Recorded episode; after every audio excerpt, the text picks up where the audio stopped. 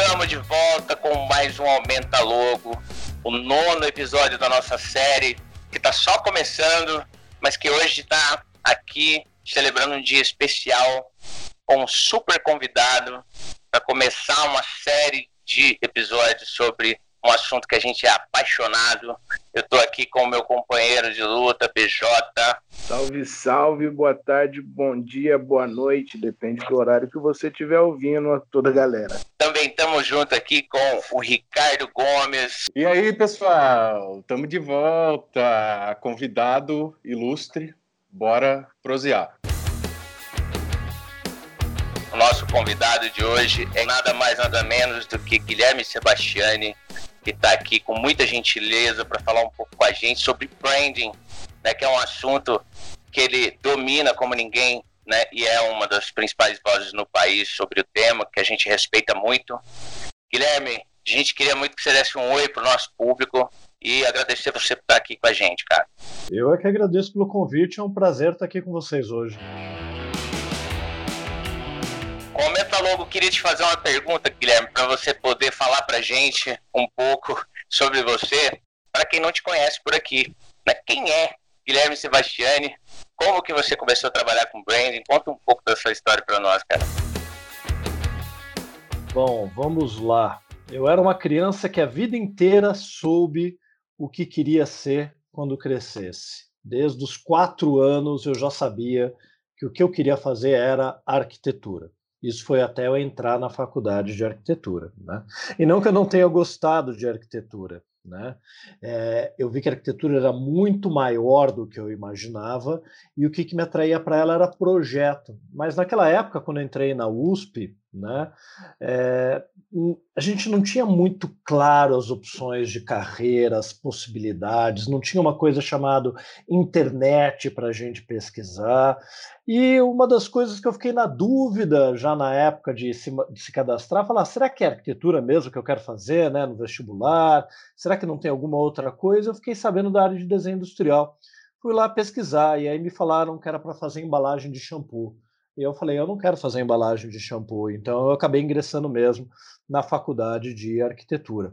Obviamente, hoje, se cai para mim um projeto de embalagem de shampoo, eu vou falar, nossa, que legal, embalagem de shampoo, mas da maneira como foi apresentado o design, foi uma maneira muito superficial e incompleta. Porém, naquela época, o curso de design da USP não existia. Na verdade, o que você tinha era dentro do próprio curso de arquitetura o departamento de programação visual e o departamento de desenho industrial, de projeto de produto, que no final né, foram a base para a criação, dentro da própria faculdade de arquitetura, de um curso separado de design, alguns anos depois que eu me formei. Eu me formei ali no final de 2001, entrei em 95, me formei ali no final de 2001. E o que foi muito rico para mim ao longo da faculdade foi que eu descobri que não era a arquitetura, era o projeto. Projetar me encantava. E aí eu fui percebendo que o projetar arquitetura era o que menos me encantava, porque o projeto arquitetônico tem um lado encantador que não é estética para mim, é a solução de um problema. E no momento que eu mergulhava naquela solução de um problema que é estrutural, tecnológico, sim estético também, sim também artístico, sim também ergonômico, de conforto térmico, de criar aquela máquina de morar, como falava Le Corbusier, para as pessoas que habitariam aquela residência.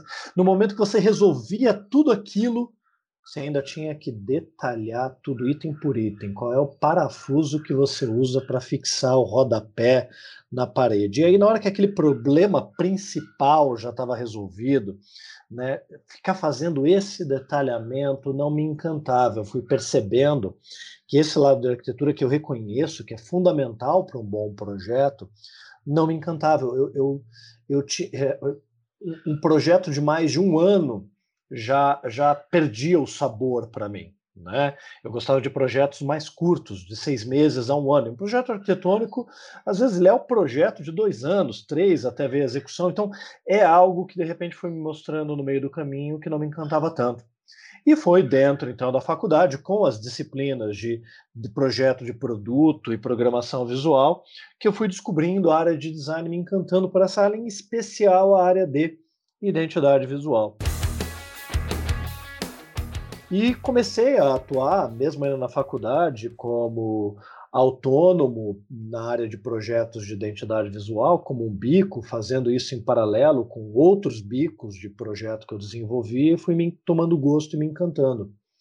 Porém, já quando eu caminhava para o final da faculdade, eu percebi que o, o que a faculdade podia me dar em termos de conhecimento de identidade visual, que é o que estava me encantando atuar, que é o que já tinha se tornado a minha atuação como como freelancer, como autônomo, ela já tinha dado. E eu queria algum conteúdo que fosse além. Comecei a estudar por conta própria livros que eu encontrava, daí já no final da faculdade, ali em 98, 99, com os primeiros sites internacionais de design, ampliando essa base, esse conhecimento. Mas era, obviamente, um trabalho bastante, de, bastante lento, de formiguinha. E o que eu fui percebendo é que, de alguma forma, aquilo que me foi ensinado no design era muito limitado. E aí as primeiras redes sociais começaram a surgir. E as primeiras redes sociais, gente, eram grupos de discussão por e-mail. E eu fui descobrindo ali o que, que era um N-Design, o que, que eram as pessoas formadas na área de design, e elas basicamente tinham a mesma base do que eu. Você vai lá, você faz um briefing, desenvolve o conceito, apresenta para o professor com uma historinha bonitinha, ele te dá uma nota legal. E eu fui vendo que aquilo não era o suficiente que eu tinha que conectar aquilo com outras questões da empresa, do negócio, da estratégia. Assim como, de alguma forma, o projeto de arquitetura se conectava a várias frentes, não apenas ao espaço, mas à ergonomia, tecnologia, estrutura. Então, havia várias camadas de problemas que eram resolvidas num projeto arquitetônico e que eu não encontrava na área de design, mas eu acreditava que deveria ter em algum momento. E foi aí que eu comecei a descobrir sobre branding. No começo, inclusive, fazendo as mesmas confusões que todo mundo faz quando a gente fala da diferença entre branding e identidade visual, como se branding fosse um identidade visual 2.0 ou identidade visual estratégica. Né? E claro que depois, com o tempo, fui percebendo que não, mas foi justamente o primeiro contato com essa área e com os equívocos dessa área que foi me mostrando um universo muito maior que eu poderia estudar e pesquisar. E logo quando eu me formei, abriu a primeira pós-graduação de branding aqui no Brasil, que foi a do Rio Branco, e eu fui logo matricular ali na primeira turma, que foi uma oportunidade muito rica de aprendizado naquele momento, de finalmente descobrir na minha vida o que eu queria fazer, que era estratégia de marca. Continuo atuando com identidade visual? Sim, a gente continua fazendo isso na Sebastiane. Geralmente quem cuida dessa parte é o meu sócio, é o Akira. Continuo lecionando sobre essa área, às vezes continuo ainda criando, mas hoje é a área de estratégia que realmente me encanta.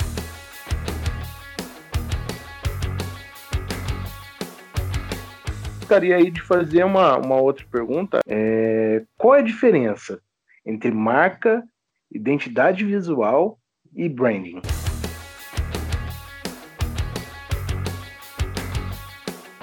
Legal. Vamos lá. É, vamos falar primeiro de identidade visual, tá? depois de branding e por último de marca. Identidade visual é um sistema de informação. É um sistema de informação, sim, visual, mas na minha concepção, se engana quem encaixa a identidade visual como parte do design gráfico. Eu acho que esse é um equívoco tremendo. Né? Durante muito tempo, o que a gente tinha era essa separação entre produto e gráfico, que até fazia algum certo sentido, e aí talvez por estar tá muito distante de produto, identidade visual se aproximava mais a gráfico, num mundo que se fazia valer de muita mídia impressa para se comunicar. Hoje já não é mais o caso. Né? A gente pode falar que identidade visual tem muito mais presença no digital do que no gráfico, mas também no produto. Eu acho que a gente tem projetos emblemáticos recentes que ficam muito claro que a identidade foi projetada para o produto depois migra para o gráfico digital, como revisões da marca BMW, revisões da marca da Volkswagen, que quando você olha no primeiro momento o logo, você até meio que torce o nariz naquele redesign, mas quando percebe que no produto ele está completamente integrado, na comunicação visual, na arquitetura está completamente integrado, e depois no digital, e depois no gráfico e nos demais meios necessários. Então, eu diria que a identidade visual é um sistema de identificação de uma empresa, de padronização de sistemas pelo qual ela se comunica visualmente em todas as plataformas, seja produto, arquitetura, ambiente, né, que primeira arquitetura também, gráfico digital e eventualmente outros que venham a surgir, e que tem a principal função de distinguir e identificar uma empresa. Não exatamente ainda diferenciar, embora ela possa contribuir sim os esforços da percepção de ser uma marca distintiva. Mas num primeiro momento, né, a gente está falando da identificação e distinção é, imediata, fácil de uma empresa em todos os meios pelos quais ela se comunica. Então, eu diria que isso é identidade visual, um sistema. Um logo não é uma identidade visual, embora talvez seja um elemento importante, parte desse sistema que tem que ser muito mais amplo, às vezes até de marcas que a gente reconhece pela forma, pelas cores, pela tipografia e não necessariamente pelo logo em si, né?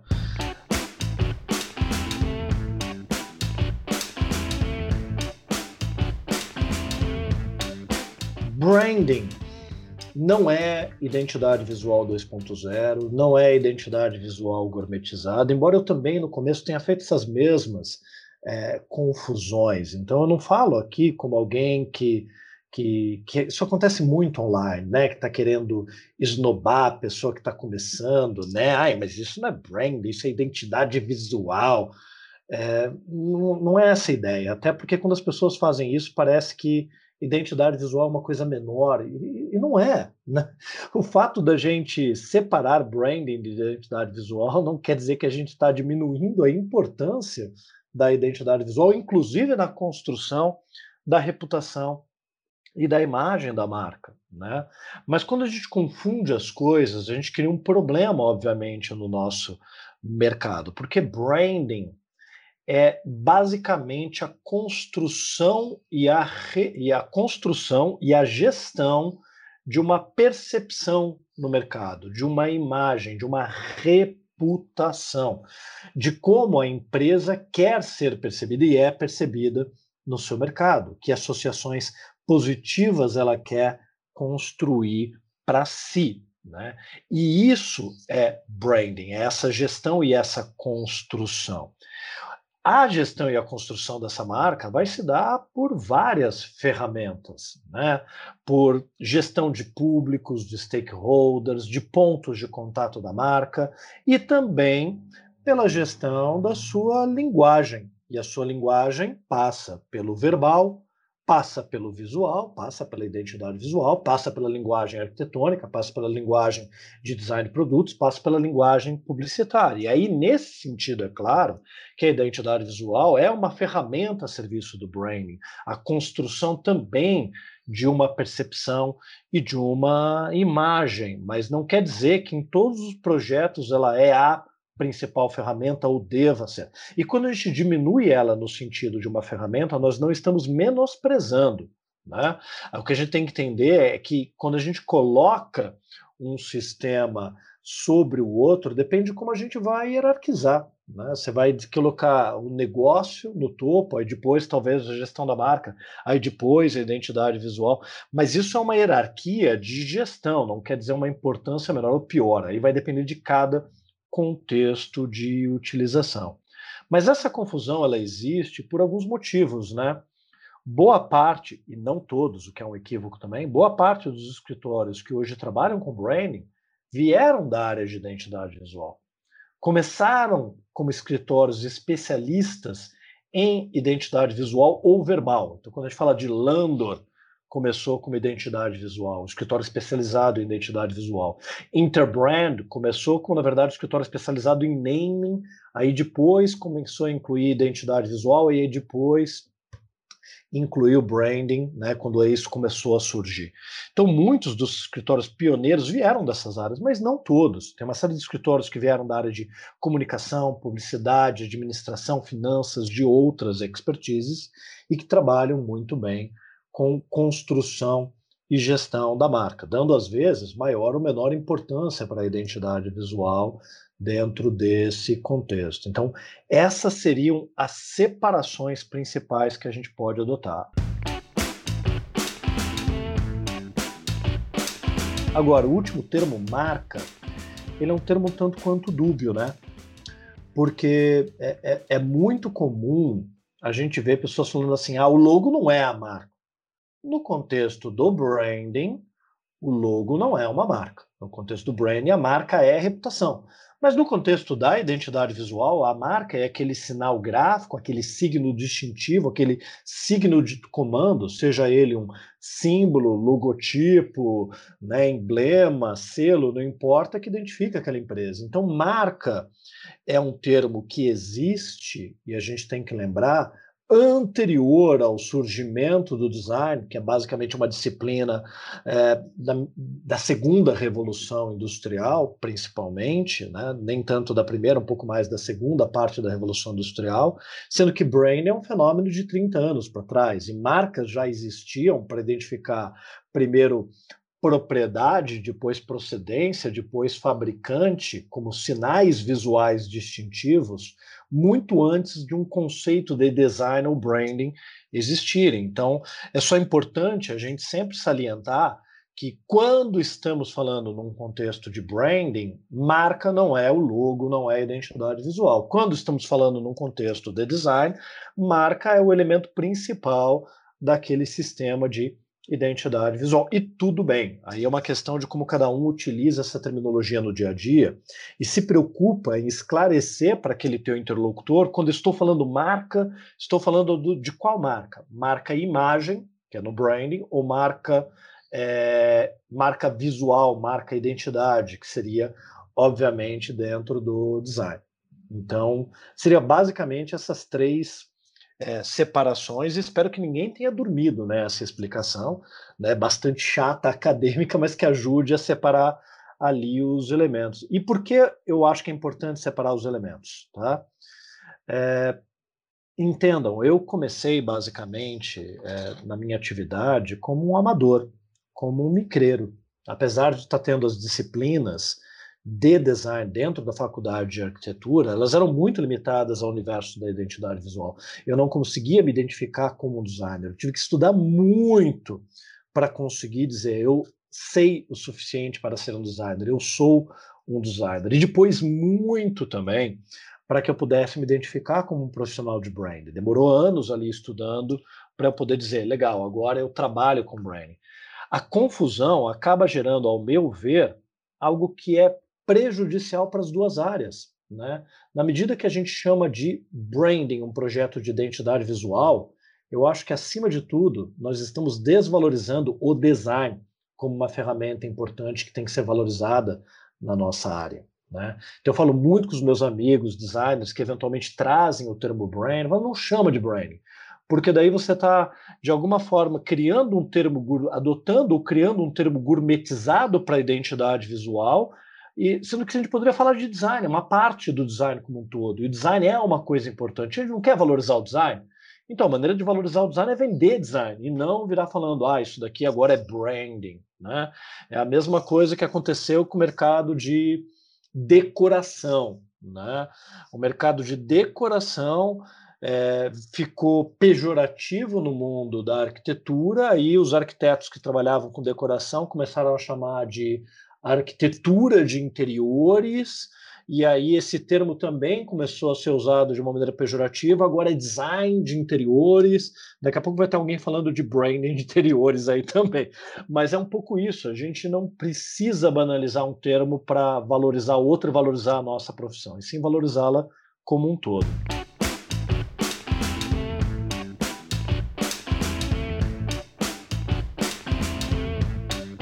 Professor. É sensacional e eu confesso que essa dor é latente, né? Você trouxe muito bem aí que a gente não pode deixar de definir e dar o devido espaço para cada área. É, e a nossa e a minha realidade que eu acho legal trazer e é o motivo de eu querer embalar a próxima pergunta. Eu sou formado em publicidade, né? É, numa faculdade particular aqui da minha cidade, de Maringá, e eu sempre entendi que o meu trabalho como criativo, e eu sempre fui para essa área da propaganda, é, é construir a reputação de, das marcas através da comunicação, né? E aí eu estou falando de qualquer tipo de veiculação, né? Qualquer tipo de anúncio, qualquer tipo de, de, de, de forma de, de construção. É, uhum. Eu tive contato com a ideia de branding a partir daí. Para mim, eu achei que eu estava fazendo branding, né? Então, é, eu eu tinha essa visão romântica de que eu estava ali construindo reputação. Eu tive contato com o design depois, numa especialização, e eu fui entender que eu não estava muito bem calibrado assim a minha visão. Né? E eu quero retomar o que você trouxe sobre definição de branding, justamente pra, porque você trouxe uma, uma palavra muito legal, é, que é essa questão de construção de reputação, mas você trouxe também gestão. E a minha visão de branding, né, através do que eu tenho lido, do que eu tenho estudado, é, através muito também da Sebastiane, é, eu quero que você me ajude a entender, a aprofundar mais, assim. É gestão dessa reputação acima de identidade, acima de comunicação, é, como que a gente consegue entender até onde vai, assim, ou aonde ela começa, pelo menos.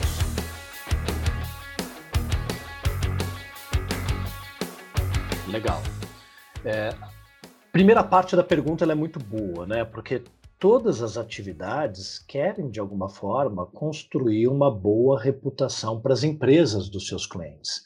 Um designer, quando cria uma identidade visual profissional, ele quer construir uma boa percepção, uma boa imagem para o seu cliente. O publicitário, quando faz uma campanha, também, assim como assessor de imprensa, assim como relações públicas, assim como o arquiteto que está projetando aquele ponto de venda.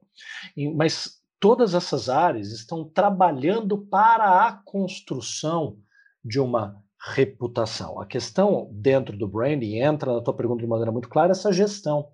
E essa gestão ela parte num primeiro momento de uma intenção. Qual reputação específica a gente quer construir, não apenas uma reputação positiva. E aí não dá para falar ah, de seriedade, credibilidade, qualidade, tá, isso é todo mundo. Qual reputação específica sua marca quer construir no mercado? Com uma marca mais tradicional ou inovadora e ousada? E as duas coisas podem ser boas. Com uma marca mais jovem ou mais madura? Com uma marca mais delicada ou com uma marca mais bruta? Com uma marca mais humana ou mais técnica? E não tem certo e errado, tem aquilo que for adequado para aquilo que sua empresa é, que seu produto é, que seu mercado é. E aí é, é onde a gente entra em todas essas questões ligadas à gestão, né? Porque eu escuto muito, né, de alunos é, até mesmo na aula online gratuita lá do Beabá do Brain, não, mas reputação de marca é o que nós, relações públicas, fazemos. Então, é, a gente já tem branding na faculdade, então a gente já está pronto para atuar com brand. Eu falo, pô, que bom. Eu acho mesmo que a área mais próxima hoje de brand, já que não existe graduação em brand, a graduação mais próxima é realmente a área de relações públicas. Mas vamos lá, na sua faculdade você aprendeu a gerir stakeholders, gerir os seus públicos? Um pouco, né? Mas como mapeá-los? Não. Como mapeá-los? Não. Como hierarquizá-los? Também não. Você aprendeu a mapear e gerir pontos de contato da marca? Também não. Você aprendeu a definir posicionamento de marca? Também não. Você definiu como pesquisar qual é a imagem atual da marca? Também não. Você aprendeu a definir projetos de arquitetura, de hierarquia entre marcas e submarcas de um portfólio? Também não. Entre outros fatores que a gente poderia trazer aqui que fazem parte dessa gestão. Né? Então, é um processo que envolve, claro, inclusive empréstimos de áreas como marketing, relações públicas, design, publicidade, sim. Né? Tudo isso a gente está falando cada vez mais de disciplinas e áreas que são interdisciplinares ou multidisciplinares.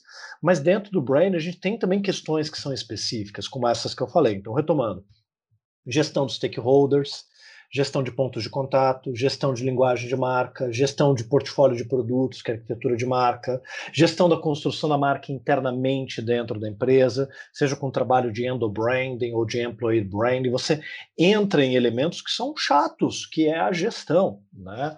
O posicionamento, talvez, seja aquilo mais próximo que a gente tenha dentro de uma, de uma área de projeto né, dentro do, do branding, que a gente vê cada vez sim mais empresas atuando. Geralmente é o projeto de posicionamento, essa definição dessa imagem ideal pretendida que será ainda construída, como primeiro passo de um projeto de branding dentro de empresas que hoje trabalham com design, publicidade, relações públicas, comunicação. Então, esse geralmente é o primeiro passo para mergulhar dentro desse universo. O problema é que não pode ser só isso, né? A gente tem que depois começar a auxiliar o cliente a construir, a implementar, a seguir essas próximas etapas do processo. Inclusive, a gente tem que falar muito sobre métricas, medição de resultados, né, que serão, obviamente, importantes para a gente avaliar a construção dessa empresa. Então, ele é basicamente um modelo de gestão. Tem como qual objetivo?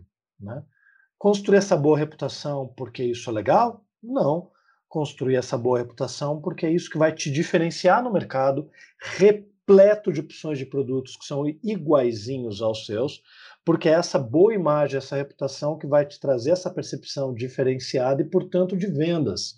Portanto, de mais canais interessados em distribuir ou vender o teu produto, mais clientes interessados em comprar, uma marca que no final transmite sim uma percepção melhor de qualidade, credibilidade, segurança, mas que não adianta a gente ficar cada hora comunicando de uma maneira diferente.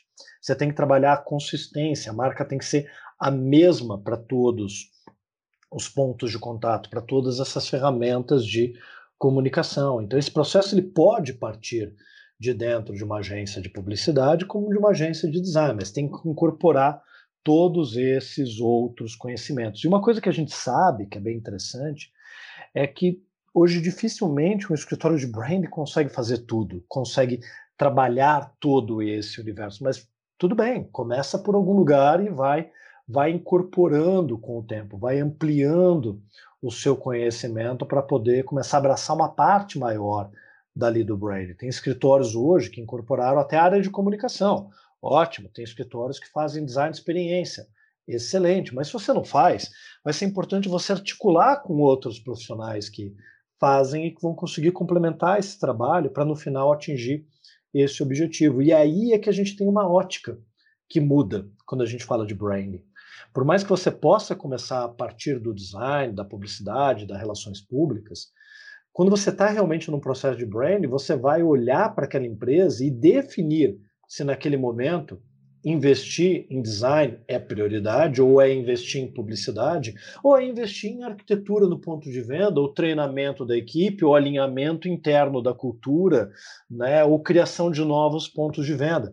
Então, por isso que a gente fala que branding é um modelo de gestão, onde você orienta toda a gestão da empresa voltada para a construção dessa percepção desse valor. Claro que raramente branding no Brasil é um modelo de gestão dentro das empresas. Ele geralmente começa com uma coisa tática. Ah, vamos alinhar as mensagens que a gente vai levar da marca em todos os pontos de contato, com posicionamento. Muitas vezes começa por ali. Depois ele começa a ser estratégico, começa a envolver o portfólio de produtos, que tipo de produto a empresa vai realmente desenvolver ou não, qual que é, é o alinhamento na gestão interna que você tem que ter para entregar esse valor, que é, por exemplo, o que já acontece com a Plaenge, que está aí em Maringá em outras cidades. Né? A gente foi chamado no primeiro momento para desenvolver o projeto de posicionamento da Plaenge como um alinhamento de personalidade de marca, propósito, comunicação, mas hoje a empresa já adotou a marca como elemento estratégico da sua gestão, influenciando inclusive que tipo de produto ela vai lançar ou não em cada cidade. Ainda não é o modelo principal de gestão dentro da Plaenge, mas já é estratégico e não tático dentro da empresa. Ah, mas muitas vezes, Guilherme, o que a gente faz é esse trabalho mais tático, né? É só o alinhamento do posicionamento, da linguagem. E eu vou falar, cara, tudo bem. A gente está falando de uma área que é extremamente nova. Se a gente começar por ali, a gente já vai dar um salto em relação àquele nosso cliente, em relação aos concorrentes dele de mercado, que nem um posicionamento claro tem. Né? Então a gente não precisa ficar se sentindo diminuído por não fazer o branding como um todo. Todo mundo aqui está começando de um lugar. Vamos, vamos retomar, né? Branding começa a surgir realmente como disciplina ah, no final da década de 80. Né? Então você tem ele ali os primeiros 10 anos dos primeiros artigos, textos, livros, principalmente dentro de um universo americano e europeu, isso começa a chegar no Brasil no final da década de 90, né, de verdade, ali com, com as primeiras empresas atuando com branding no Brasil, e as primeiras era, era basicamente a Ana Couto, a Troiano, a Top Brands e, e a Lead Brand, que era do Antônio Roberto, que depois ele fechou para poder coordenar a pós-graduação. Em 2001 começa a pintar a primeira pós-graduação. Então a gente está falando de áreas que é muito nova, que de, começaram a se ficar mais claras no Brasil, a gente vai dizer aí, vai, completando 20 anos agora, né?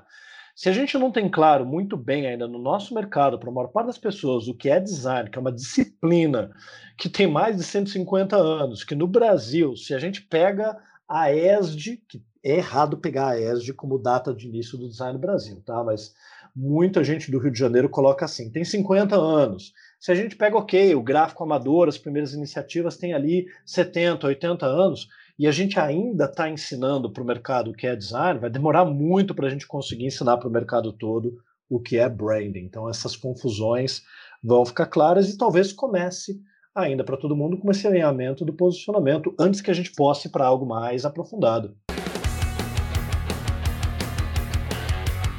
É sensacional isso, porque é, primeiro, antes de mais nada, né, antes de, de caminhar aí com, com o que o professor trouxe, é, eu, eu comentei Sebastiani, mas hoje é Brandster, né? Não é mais Sebastiani. Sebastiani foi no começo, né, Guilherme? É... Essa, é uma, essa é uma confusão. A Sebastiani continua a existir, coitada Sim. dela, porque ela está lá abandonada, né?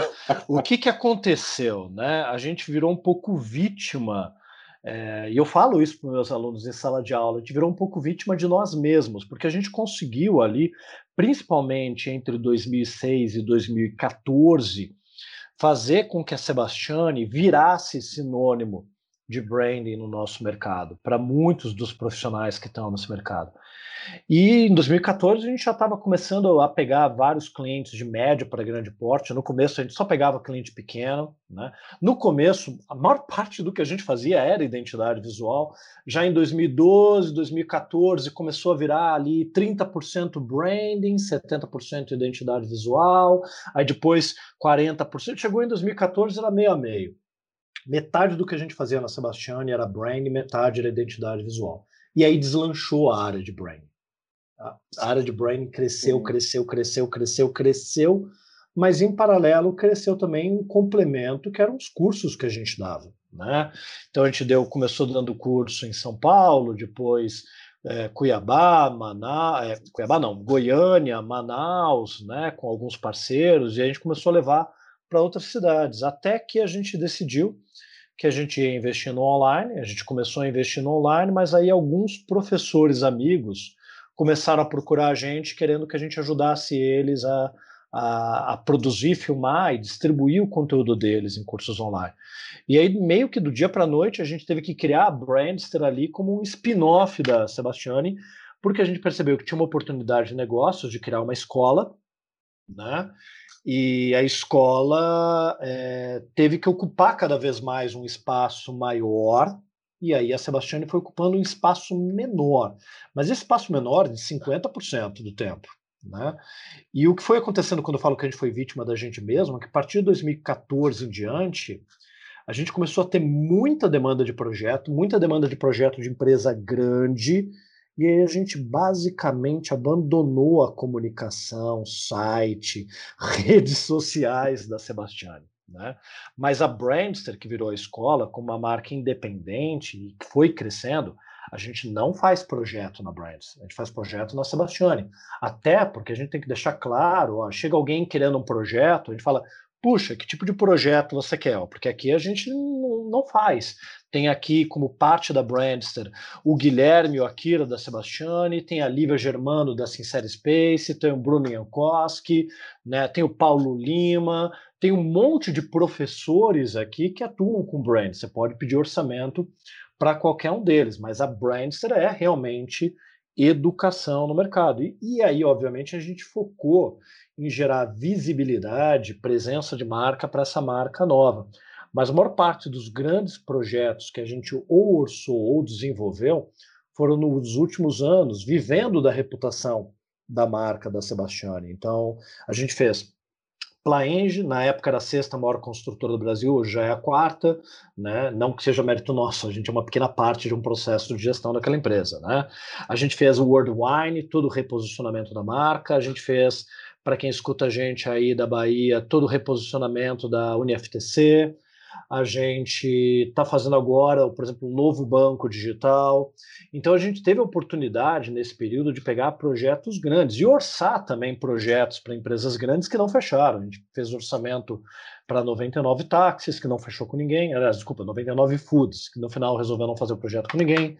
Estávamos na concorrência da resultados digitais, infelizmente perderam, perdemos. É, mas isso já é sinal de que a gente conseguiu estabelecer ali a nossa marca como referência, entre outras. Mas aí é, é, é um mal que eu vejo outras empresas grandes de branding cometendo, e eu reconheço, mas a verdade é que a gente não dá conta. Tem muitas empresas muito boas de branding ainda atuando que não têm de verdade uma presença digital é, uma construção da sua marca no digital tão adequada. Né? A Ana Couto agora nesse mês começou a retomar conteúdo, é, Troiano começou a fazer conteúdos ainda básicos, é um cara que faz só projeto para empresas gigantescas, né? Se, se, os meus clientes são grandes, os da Troiano são gigantescos, né? A gente vê muito pouca comunicação adequada no meio digital de Interbrand, Future Brand, Top Brands, outras empresas que estão aí, existem, atende clientes fortes, Timos, né, do Ricardo Guimarães, mas que de repente não tem essa presença digital. E aí, para nossa audiência principal aqui, é a Brandster que acaba tendo uma presença digital, porque foi a marca que a gente focou em construir nesses últimos quatro anos, tendo que deixar, por falta de braço, a Sebastiane um pouco ali de lado, e até porque era conveniente, vinha cliente, né? A gente hoje, hoje, hoje a gente está gravando aqui, a gente está é, no finalzinho, vai, a gente está aqui no dia 20 de março. Eu só posso pegar um projeto novo na Sebastiana em maio, né? Então o cliente que está orçando hoje fala, ó, só posso começar em maio, já tenho um projeto para começar aí no começo de abril. O que é uma vantagem, mas é também um grande equívoco da minha parte em construir a marca Sebastiani para um outro futuro. Mas eu tive que optar por construir a Brandster, que é a escola, principalmente porque eu tenho um lado muito ruim como gestor, tá, gente? É, na época que a Sebastiani começou a crescer e a gente começou a estar com 18 funcionários, chegava ao ponto de ter tipo estagiário que estagiava de manhã e estagiário que estagiava à tarde. Os caras tinham que compartilhar a mesma máquina, porque não tinha espaço no escritório para colocar mais um equipamento, então você chegava, a tua cadeira já estava quentinha, né? É, de alguém que tinha usado antes. Naquele período, a gente achava que a gente queria ser grande, e, ah, a gente estava vendo lugar para alugar, para ir para aumentar a equipe para 32 pessoas. E eu nunca estive tão infeliz na minha vida. Por quê? Porque basicamente eu estava com uma estrutura inchada, tendo que botar todo e qualquer projeto para dentro, projeto que eu não acreditava, né? projeto que eu não queria atender, e infeliz.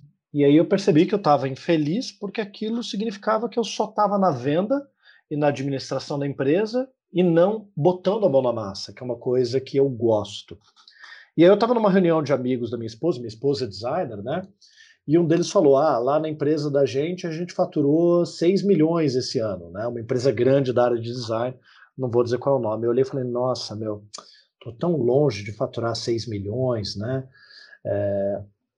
E aí ele falou: É, mas a gente lucrou 100 mil. E ele falou, cara, os caras faturam 6 milhões, e aí lucram 6 mil, os caras têm 30 pessoas lá dentro. Eu não quero ser dono de uma empresa que fatura 6 milhões e lucra 6, 100 mil, porque naquele ano eu tinha faturado 500 mil e lucrado 100 mil. Né? Então eu falei, pô, prefiro, prefiro ser menor, prefiro ser lucrativo com uma estrutura menor. E aí a gente foi encolhendo a Sebastiana à medida também que a área de cursos ia crescendo, para que eu e o Akira, como sócios, a gente voltasse a atuar no projeto, a pôr a mão na massa, que é uma coisa que a gente ama fazer até hoje. Né? É uma coisa que a gente gosta, a gente está lá no processo criativo do logo, do nome, da estratégia, do posicionamento, da arquitetura, da gestão, e isso são coisas que a gente gosta de fazer. Então, de alguma forma, atender poucos clientes grandes já é o suficiente para ter uma empresa lucrativa, dá esse prazer, e aí a gente tem focado muito na área de educação, que é algo que a gente tem ainda mais prazer e é escalonável, sem perda de qualidade. Né? Você, tudo bem, não vamos colocar mais do que 30 alunos num curso presencial e nem 20, mais do que 20 alunos num curso ao vivo, mas no online gravado é escalonável e a gente pode se esforçar para gerar conteúdos de valor para educar profissionais de mercado numa escala muito maior. A gente pode pegar todas as metodologias que a gente desenvolveu durante anos dentro do escritório para responder a problemas de clientes que não você não encontra em livro essas respostas. Os teus professores de pós-graduação não te ensinam como fazer, porque ou não sabem porque não atendiam aquele perfil de cliente menor, ou porque também, que a gente sabe que é uma realidade em pós-graduação, né? aquele professor não tem uma remuneração suficientemente interessante para ele querer dar aquele pulo do gato, aquela coisa melhor da sua metodologia, elaborar material de aula dá trabalho, consome tempo, é, e ali a gente viu que na Brandster a gente podia fazer isso, e a gente poderia começar a compartilhar essas coisas. E a gente teve a sorte de atrair professores também com uma remuneração acima do que as outras empresas de curso online pagam, dispostos também com essa remuneração a compartilhar isso e participar dessa transformação no mercado, ao invés de ficar com aquele métodozinho em segredo ali que não conta para ninguém, é, o que eu acho que é um, é um grande desserviço. Eu entendo, obviamente, você tem um método, você quer manter sigilo, mas que é um desserviço quando você atende poucos clientes, aquele, aquele, aquele conhecimento vai morrer com você. E pode ser, claro, muito mais rico e interessante compartilhar e também lucrativo, porque não? Não tem nada de errado né, em ser bem remunerado pelo seu conhecimento. A gente, fala, a gente fala tanto de valorizar as nossas profissões, isso é uma maneira de, de valorizar também. A gente reclama tanto, ah, o cliente não valoriza, mas na hora que a gente vai comprar um livro, acha caro. Na hora que a gente fica procurando alguém que dá o PDF para a gente. Fala, pô, meu, você está fazendo pirataria, você está desestimulando que outras pessoas publiquem livros e, ao mesmo tempo, você está é, desvalorizando o conhecimento de alguém ali que compilou, de repente, num livro, 50 anos de vida dele de experiência e que vai poder te encurtar por uma série de problemas que você não vai ter que passar e que vão te custar muito mais barato do que comprar aquele livro. A mesma coisa a gente fala em relação a cursos, né?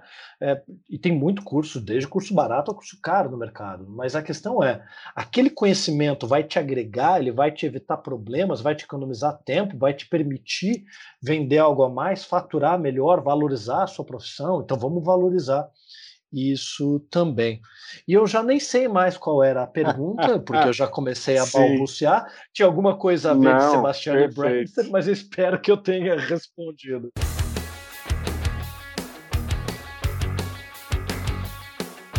Não, é, professor, você trouxe pontos sensacionais que eu gostaria de voltar neles, tá? É, é, realmente o trabalho que a Sebastiane desempenha ainda, eu fico muito feliz que está a todo vapor é, fazendo grandes projetos aí, contribuindo muito para o mercado.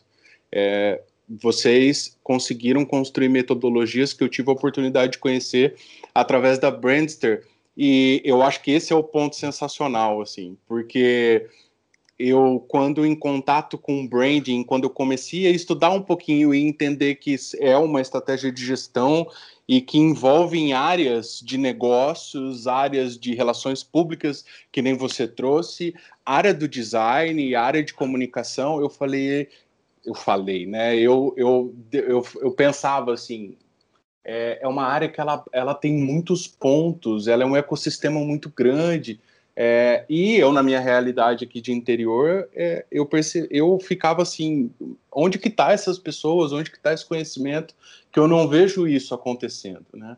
É, e o trabalho que a Brandster faz e que a Sebastiani construiu ao longo dos anos aí, e que pela Brandster você consegue é, aculturar um mercado, é, é, o ponto né, que faz a gente conseguir ter esse tipo de discussão e conseguir entender de forma mais aprofundada branding, né? É, uhum. e, e, isso que é o sensacional, assim, porque não é uma coisa que e, que a gente vê e aí eu tô falando da minha realidade de interior, eu acho que você vai ter uma realidade aí também. É, que você não vê isso sendo compartilhado tão fácil, né? Uhum. E eu quero até aproveitar e fazer uma última pergunta, que eu acho que você vai ter um contexto até histórico para explicar, é, o branding ele nasceu dentro das empresas ou dentro das, em, das agências que tiveram a oportunidade de estudar negócios? Assim, a gente consegue traçar pelo menos um rastro de, de, de pontapé, assim? Conseguimos, tá? Mas é um rastro mesmo tá. em duas vertentes. Uma a gente pode considerar de mercado e outra acadêmica, né? É, de alguma forma, muitos profissionais, historiadores, colocam o surgimento de um primeiro conceito de branding, ainda sem essa palavra, dentro da Procter Gamble nos Estados Unidos, ali no final da década de 20, começo da década de 30. Acho que foi, acho que foi em 29 ou começo da década de 30. A data específica agora me falhou, tá? Onde eles criaram a partir de um de um de um laudo interno, de, um, de uma circular interna, a figura né, que foi proposta ali internamente de chamado homem de marca. Né? Homem de marca, porque naquela época, obviamente, só homem. Né? Então, essa figura desse homem de marca era, na verdade, um princípio de um modelo de como a Procter Gamble passaria a gerir a sua empresa. Em vez de ter áreas é, horizontais, vamos dizer assim, né? Ou, aí depende de como você organizar horizontal e vertical, mas vamos adotar horizontais, né? Produção, finanças, distribuição, publicidade, né? E que cuidavam de todas as marcas, você teria uma vertical, você teria uma pessoa que seria responsável pelo desenvolvimento do produto, produção, distribuição e vendas e o que seria depois chamado de marketing. Tem que entender que marketing ali também era uma coisa meio que embrionária naquele momento. Então, essa figura desse gestor que cuidaria de todos os aspectos a respeito de uma marca, sem ainda ter a ideia de brand como a gente tem hoje, foi ali um dos princípios que a gente pode falar do brand. Aí depois ele começa com alguns profissionais de mercado, como o Reese e o Jack Trout, cunhando o termo posicionamento, ainda como um conceito de marketing, né? com os primeiros artigos ali na década de 70 e o primeiro livro, que é o Posicionamento, a Batalha pela Mente, né, no começo da década de 80. E é um livro que muita gente lê e é o pior livro de posicionamento que você pode ler na vida, embora tenha algumas coisas aproveitáveis, porque ele te fala de posicionamento dentro de um contexto de marketing, dentro de um mundo da década de 80 que ainda estava começando a viver a explosão de concorrentes e a chamada comoditização de produtos, o excesso de ofertas dentro de cada mercado. Eu acho que é um livro que todo profissional de branding tem Sim. que ler, mas tem que ler com esse contexto de, cara, é um texto que foi aqui, ok, reeditado no começo dos anos 2000, mas basicamente é um texto com um olhar da década de 80 com base em conceitos da década anterior, né? Começo da década de 80 com conceitos da década de 70. Mas daí o que começa a acontecer é, no final da década de 70 e começo da década de 80? Você começa a ter, num contexto histórico, principalmente americano e europeu, mas é o europeu que eu quero trazer mais aqui, uma explosão no número de concorrentes, né? as barreiras para você montar uma pequena indústria, um pequeno varejo caem, as barreiras de tecnologia, de financiamento, de acesso a capital, de investimento, né, todas aquelas que a gente poderia compreender como limitavam o número de concorrentes no mercado e limitavam o número de opções que o consumidor tinha, começaram a, a corroer e você começa a ter um excesso de concorrentes. E nesse excesso de concorrentes, por mais que você tenha ao mesmo tempo uma explosão dos canais de mídia, dos canais de mídia ainda tradicionais, do ATL, do Above the Line, de TV, revista, jornal, elas, é, esse crescimento não acompanhou o crescimento da demanda. E as mídias, principalmente televisivas, que já eram caras, começam a ficar exorbitantemente caras. E com isso, principalmente as empresas de médio porte, começam a não ter mais possibilidade de inserir o seu produto nos grandes canais de televisão, de rádio, jornais, revistas de grande circulação, né, e nos horários nobres dos canais como rádio e TV. O que, que acontece? A gente tem a época áurea, eu acho, da publicidade ali, nesse final da década de 70, começo da década de 80. É um, é um momento em que todo mundo fala publicidade alma do negócio, e realmente era, mas é ali também que começa a deixar de ser. Porque o que começa a acontecer, principalmente no mercado europeu, é que, de repente, empresas de médio porte, e principalmente varejos de médio porte, que não tinham acesso às grandes agências e não tinham acesso aos grandes canais de comunicação, começam a ter um crescimento de mercado percentualmente maior do que as grandes empresas, que contratavam grandes agências e faziam grandes campanhas premiadas em grandes canais de comunicação.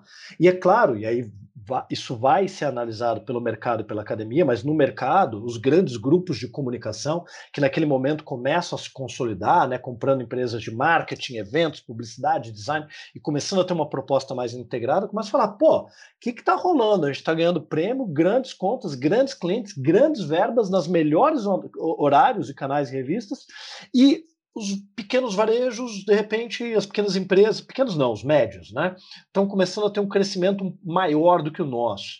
O que está acontecendo? Né? E, claro, os acadêmicos, né, principalmente nos Estados Unidos e Europa, começam a tentar entender isso. E o que estava acontecendo basicamente era o seguinte: né, e para quem trabalha com empresas de pequeno e médio porte, como se falou no interior, que eu acho que não deve diminuir isso nunca, vai começar a compreender é, o teu cliente não tem verba para você pagar os melhores canais, os melhores horários. E o cliente não tem verba para te pagar, para ser genial, criativo em cada nova campanha o tempo todo. Então, que essas médias agências, para esses médios clientes começam a falar, falou, cara, posso te atender, não tem problema, mas não vem com essa de querer, né, a cada dois meses mudar a linha de comunicação. A gente vai estabelecer um, um mote de campanha, um mote de comunicação, e a gente vai ficar três anos nesse mote. E foi isso que aconteceu. Por falta de verba, ficou consistente. Então a mesma mensagem era feita por aquela agência, nos poucos canais que ela tinha para se comunicar, mas também no ponto de venda, na comunicação visual. Tem que lembrar que essas são agências que cuidam de tudo, desde o logo até a comunicação publicitária, evento, assessoria de imprensa. E é essa consistência da mensagem que começa no mercado, que já começa a ter excesso de informação na cabeça do consumidor muito antes dos canais digitais que a gente tem hoje, a ficar mais pregnante, a ficar mais clara. Eles passam a mesma mensagem o tempo todo ao longo de um período maior de tempo. E as pessoas conseguem daí compreender melhor qual que é a oferta, qual que é o produto, qual o diferencial que aquela empresa estava anunciando. E ali é que se começa a definir esses conceitos. Tem também alguns outros eventos que marcaram esse surgimento do brand, como a Sexta-feira Negra, que foi um período em que a, acho que foi a Philip Morris a, anunciou que ia baixar o preço do cigarro Marlboro e as ações despencaram na bolsa de valores. Então, peraí, Eles estão dando desconto e a empresa perdeu todo esse valor, e esse valor que ela perdeu não corresponde a uma eventual queda de vendas. Por que ela perdeu esse valor? Esse foi um sinal de alerta. Tem alguma outra forma de valor ali. Na sequência também, a gente começa a ter empresas sendo vendidas para outras empresas por valores muito maiores do que seria um cálculo regular dos ativos da empresa e do fluxo de caixa. Opa, por que, que se pagou esse ágio nesse valor tão caro? E é aí que eu acho que surge o termo durante a primeira década do branding é muito mais importante do que o branding, que é o brand equity, que é esse valor agregado de marca, que é o quanto aquela marca vale a mais do que o seu concorrente. Não estou falando do valuation, do valor da marca no mercado, embora alguns autores associem os dois termos. Estou falando realmente daquele valor agregado numa venda. Por que, que alguém vai lá e compra um arroz União, um arroz União, não, desculpa, um açúcar União, por 20 centavos a mais do que o, açúcar Caravelli, que é a mesma coisa. É uma commodity, mas você paga mais. Então você tem um valor agregado. Tanto que o primeiro livro que a gente pode falar que é de branding mesmo, não chama branding, chama Brand Equity, do David Acker, ali em 89, né, que já é editado, acho que no Brasil, em 91, se não me engano, dois anos depois, editado em português. Então, essa é a origem do branding. É importante lembrar que ela parte do entendimento do que é esse brand equity, esse valor agregado que a marca traz. Tanto que, de novo, o brand equity é o tema que domina a primeira década do branding, antes de branding começar a virar um termo dominante que engloba o brand equity e todas as outras ações.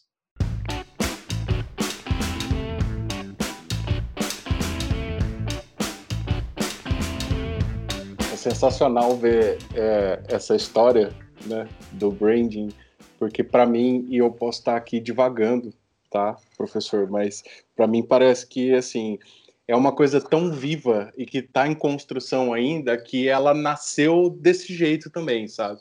Com a realidade do mercado, as decisões acontecendo, é, e, e até ela, ela precisa disso, né? É, uhum para ir evoluindo cada vez mais. É sensacional.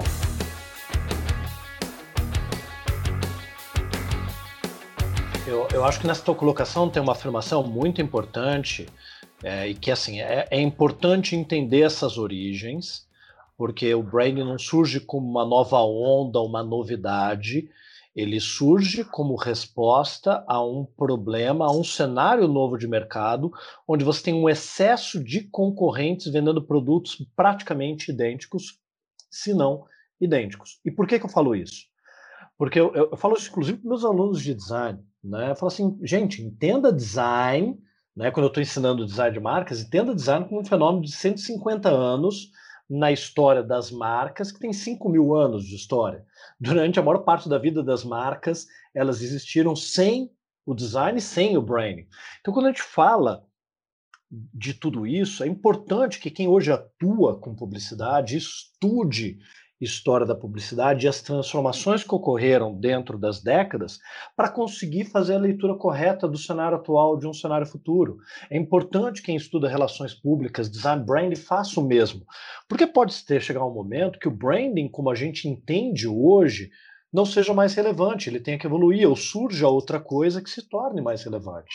Assim como o marketing também evoluiu ao longo das décadas, nesses seus 70, 80, 90 anos de história. Então a gente tem que compreender isso, porque senão o que todo mundo está fazendo, e está fazendo porque busca resposta fácil, é querer ter aprender qual que é o jeito certo de fazer, como se só existisse um jeito de fazer, que é uma fórmula, que é uma definição estática de, na verdade, o que a gente está vivendo é apenas mais um momento histórico que está em constante transformação e em transformações cada vez mais rápidas e aceleradas. Então, se a gente quer continuar sendo relevante na nossa atuação junto aos clientes, não é simplesmente sempre continuar estudando, lendo, pesquisando. A gente tem que entender essa linha do tempo para conseguir compreender essas mudanças e talvez estar tá atento às novas mudanças que estão surgindo por aí, né? Muita gente vira e fala assim: ah, agora é o branding 2.0. Fala, ah, para com isso, vai. Porque daí sempre vem o outro que fala que é 3.0, outro truco 4.0, daqui a pouco a gente está no 300.0. brand foi evoluindo nesse período, como o marketing foi evoluindo nesse período. A gente não precisa decretar a morte de um, porque muita gente já decretou a morte do marketing, marketing não morreu, continua muito bem aí, manda as lembranças e ainda é muito mais presente do que o branding como um todo.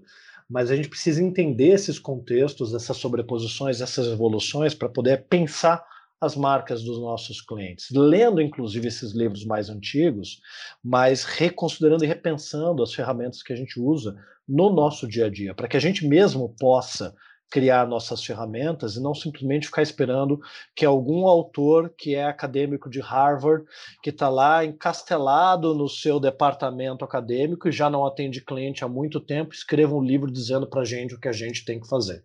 Desculpa, você vai esperar tempo demais por uma ferramenta que já vai chegar obsoleta para você.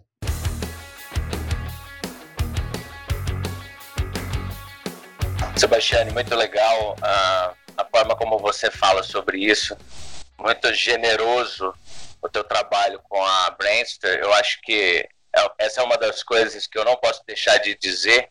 Muito obrigado por levar adiante esse projeto da Brandster, porque sem dúvida é uma, é uma fonte de informação e de formação sobre esses assuntos técnicos que muitas vezes a gente realmente, como o Ricardo comentou, não encontra no mercado. Nós que somos profissionais, está sendo um privilégio muito grande ouvir você falar um pouco sobre isso. A gente que já conhece um pouco do assunto, é claro, é, já está familiarizado, mas eu espero que os nossos ouvintes consigam sair desse episódio com uma visão mais completa disso. Eu queria apenas colocar uma última questão para a gente não delongar muito, a gente já está passando aqui no tempo, que está sendo muito bom, inclusive, mas é, apenas realmente um testemunho de como eu comecei a trabalhar com branding e, e como realmente é necessário um tempo, como você falou, Sebastiane, na sua história, acho que o Ricardo e o, o BJ, que hoje tem feito isso bastante com a gente também, já está algum tempo atuando com esse tipo de projeto. Acho que todos nós, de alguma maneira, temos essa mesma visão. É necessário um tempo de aprofundamento para você conseguir entender esse universo e atuar né, de maneira segura nele. É, e eu, recentemente, eu passei por uma, uma experiência muito interessante, que num projeto em que eu atendo, é, eu precisei puxar um pouco o freio de mão e dizer, pessoal, nós não estamos fazendo brand, entendeu? Nós estamos perdendo tempo, perdendo esforço é, estratégico das pessoas que deveriam estar fazer, fazendo branding para fazer coisas que, por exemplo, o departamento de marketing poderia fazer, ou uma agência de propaganda, enfim. É, e foi muito crucial o curso de, de, gestão estratégica de marcas que você tem na Brandster para que eu conseguisse explicar isso para os diretores. Você veja, uma dificuldade imensa de um profissional que já está 15 anos fazendo isso, de conseguir explicar de fato por que, que a gente não estava fazendo brand, porque ninguém acreditava no que eu estava falando. Entende? Até que eu mostrei para eles aquela ferramenta de diagnóstico de marca, a espera da marca que você Legal. tem no curso de vocês. Eles ficaram, Sebastiane, chocados com aquilo. O diretor da empresa falou assim para mim: caramba, cara, isso aqui é muito legal. Isso aqui, isso aqui pode virar depois um balizador de decisões estratégicas, né? Falei, sim. Uhum. Só que isso é só começo. e, e, aí começamos a falar e, e, e eu dei o seu curso para ele ver. Ele pegou Covid nessa época, ele estava em quarentena, então ele precisou de alguma coisa para não pirar e eu acho que foi ótimo. Foi a melhor coisa que eu fiz. Eu salvei o meu emprego e eu acho que eu criei um, um, mais um empresário daqui da região que acredita nisso graças a um curso da Brandster. Então eu acho que fazer esse podcast, trazer você para o Coletivo Flip, eu, apenas o fato de você ter vindo e dado essa aula para nós já foi sensacional. E eu queria te agradecer pela Brandster, tá? Deixar essa mensagem final aqui, é, é, realmente uma, um privilégio, uma generosidade muito grande ter um profissional como você, que, que acredita que compartilhar conhecimento é um caminho, a gente também pensa assim. É, o Aumenta Logo é uma iniciativa do coletivo Flip, que é uma cooperativa de design, então a gente acredita muito nessa coisa de unir as forças é, profissionais para melhorar o mercado né, para atuar de maneira mais competitiva. E você falou isso de uma maneira muito legal, né, de não, de não fazer muito sentido a gente proteger metodologia, é, mesmo que seja uma coisa muito rica, é, a gente também não ficar falando um techniquez que torna a nossa linguagem distante dos clientes, né?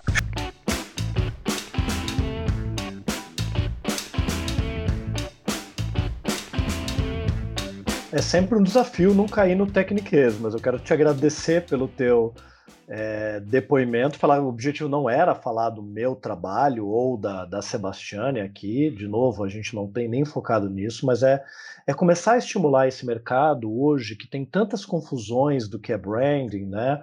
A começar a refletir um pouco mais. E eu vejo muitas pessoas falando, quando eu falar, ah, mas o que a gente está fazendo não é branding. E eu vou dizer, tudo bem não ser branding tá tudo certo. Né?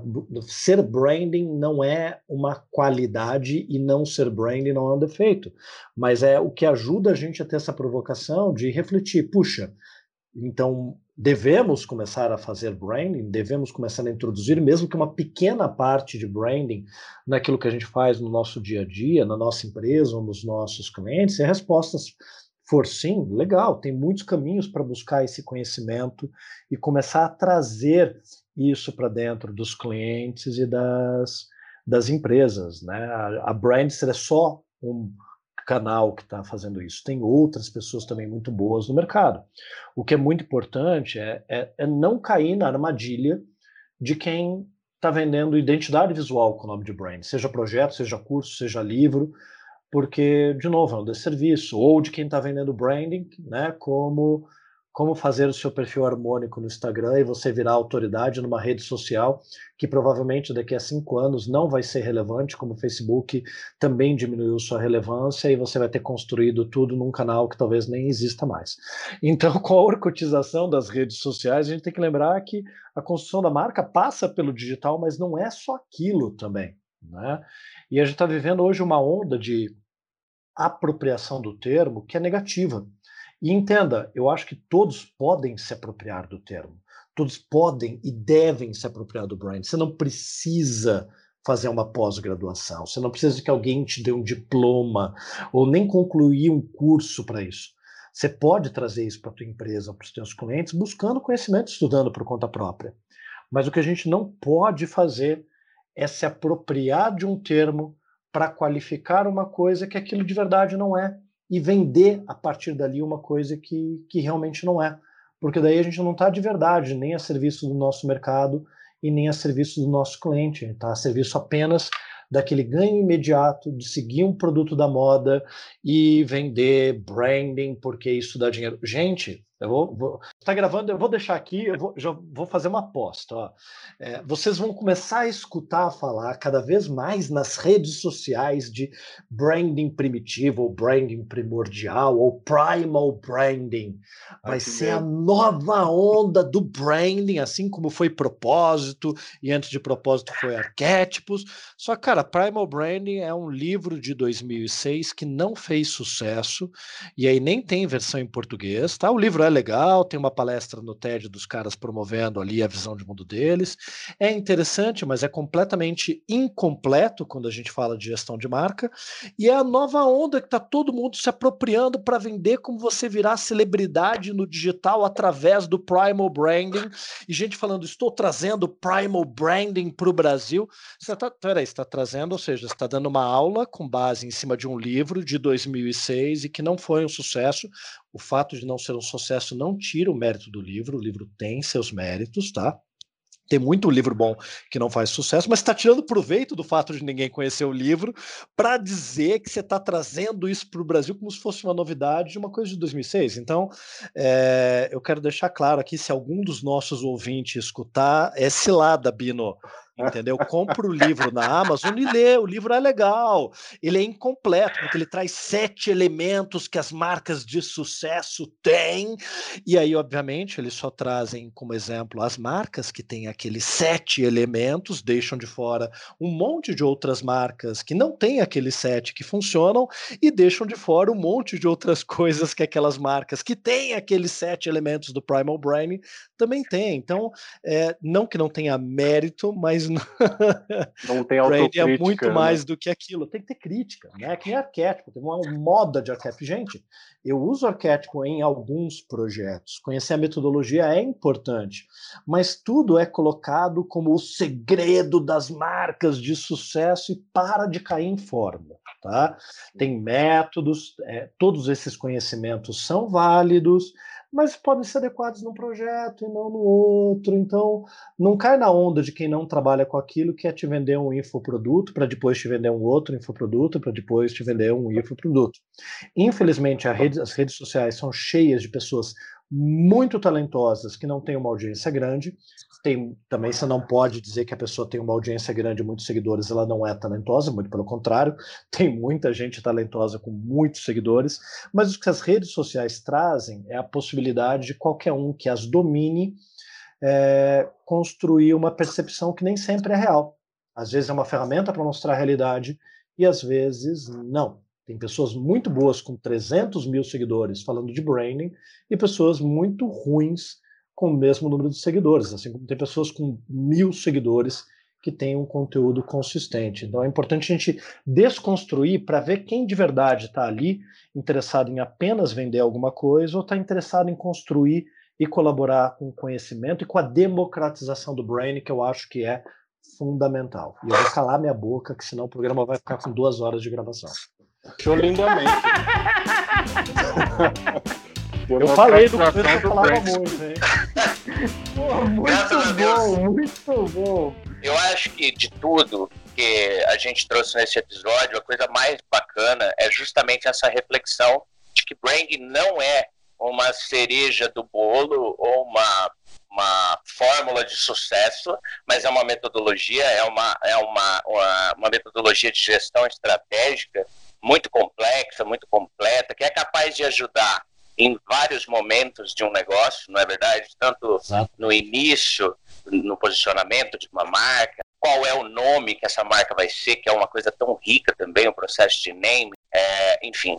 Eu acho que nós cumprimos o papel realmente de falar um pouco sobre isso, mas essa, essa é realmente a melhor reflexão, essa que você deixa no final, de, dessa responsabilidade que o profissional que está dentro do mercado e diz que faz branding precisa ter no momento em que ele está entregando aquilo que ele faz. O que acontece muito, e eu acho que nós todos aqui que estamos nesse mercado, seja você aí em São Paulo, Sebastiane, ou nós aqui no interior, é, a gente vive muito é, a situação de que você vê o seu trabalho muitas vezes sendo comparado com algo que não é aquilo que você faz, por preços totalmente diferentes, e, uhum. e é justamente por isso que isso acontece, né? pela falta de compromisso com o profissionalismo, com aquilo que está sendo entregue. Eu acho que você deixou esse recado muito bom, muito, muito legal. Muito obrigado. Queria agradecer imensamente, Sebastiane, pela, pela sua gentileza de aceitar esse convite, a sua prestatividade, sua paciência com a gente. Queria agradecer aos meninos, Ricardo, BJ, pela parceria de sempre. E eu queria dar um spoiler para nossa para nossa galera que ouve a gente muito humildemente, os nossos 27 ouvintes. É, eu queria dizer que a gente tem uma série pela frente com o Sebastiano e nós não vamos dizer qual vai ser o título do próximo episódio porque é surpresa, mas nós temos vários temas para abordar, falando sobre branding. É, é, é, uma alegria poder dizer isso. O Sebastião já aceitou, agora eu já vou falar ao vivo, que é para ele não poder depois correr mais da gente. Boa. E assim a gente vai terminando. Agradece a todos que estão ouvindo a gente, que vão ouvir algum dia, dar um play nesse episódio fantástico. Muito obrigado, Sebastiane. Até a próxima, cara. Até a próxima. É um prazer ter estado aqui com vocês pela primeira vez. Valeu, gente. Muito obrigado aí. Que venham mais oito horas de episódios com Sebastiane. Obrigado, professor. Galerinha, valeu. Até o próximo.